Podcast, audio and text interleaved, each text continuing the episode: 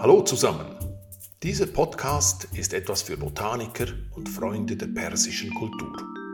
Vielleicht ist er etwas überzeichnet, aber hören wir doch die Geschichte. Es war vermutlich ein Abend, ein wunderbarer Sommerabend, windstill mit etwas Restwärme des Tages und einer ruhigen Straße.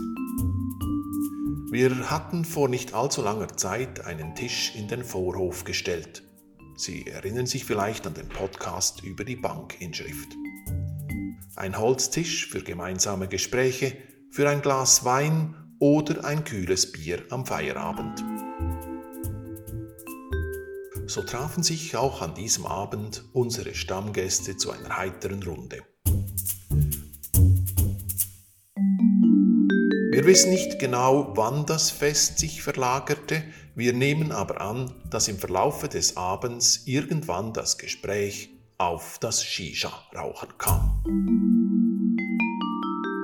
Wir wissen, dass das Vergnügen des Shisha-Rauchens umso größer ist, wenn dazu noch kleine Speisen und Getränke konsumiert werden. Der Geschmack wird neutralisiert und so wird der nächste Zug aus der Pfeife wieder zum Erlebnis. Sie vermuten richtig. Das Gelage verlagerte sich in eine der Suiten, wo es Küchen gibt, und wir nehmen an, dass, wie in einer Shisha-Bar, die Zeit vergessen ging.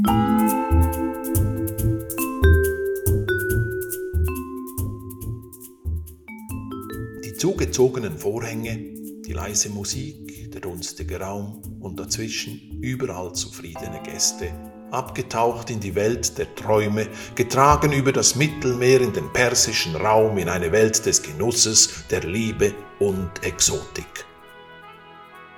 Das Ende war abrupt.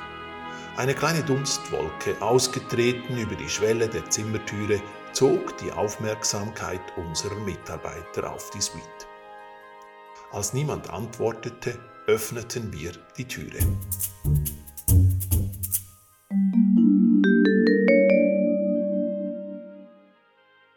Im Gegensatz zum letzten Podcast bot sich uns ein Bild des Friedens. Eine Oase inmitten der hektischen Zeit und hektisch wurde es, als wir die Zeit verkündeten und die hochstehende Sonne ins Zimmer ließen.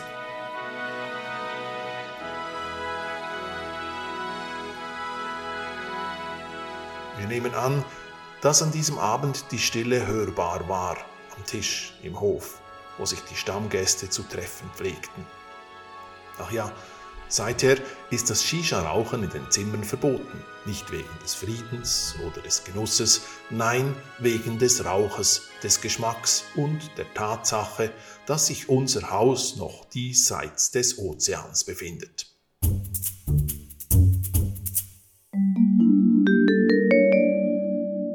Hören Sie in einem nächsten Podcast die Geschichte über eine schnelle Nummer und Durchfall mit tragischen Folgen. Euer Thomas.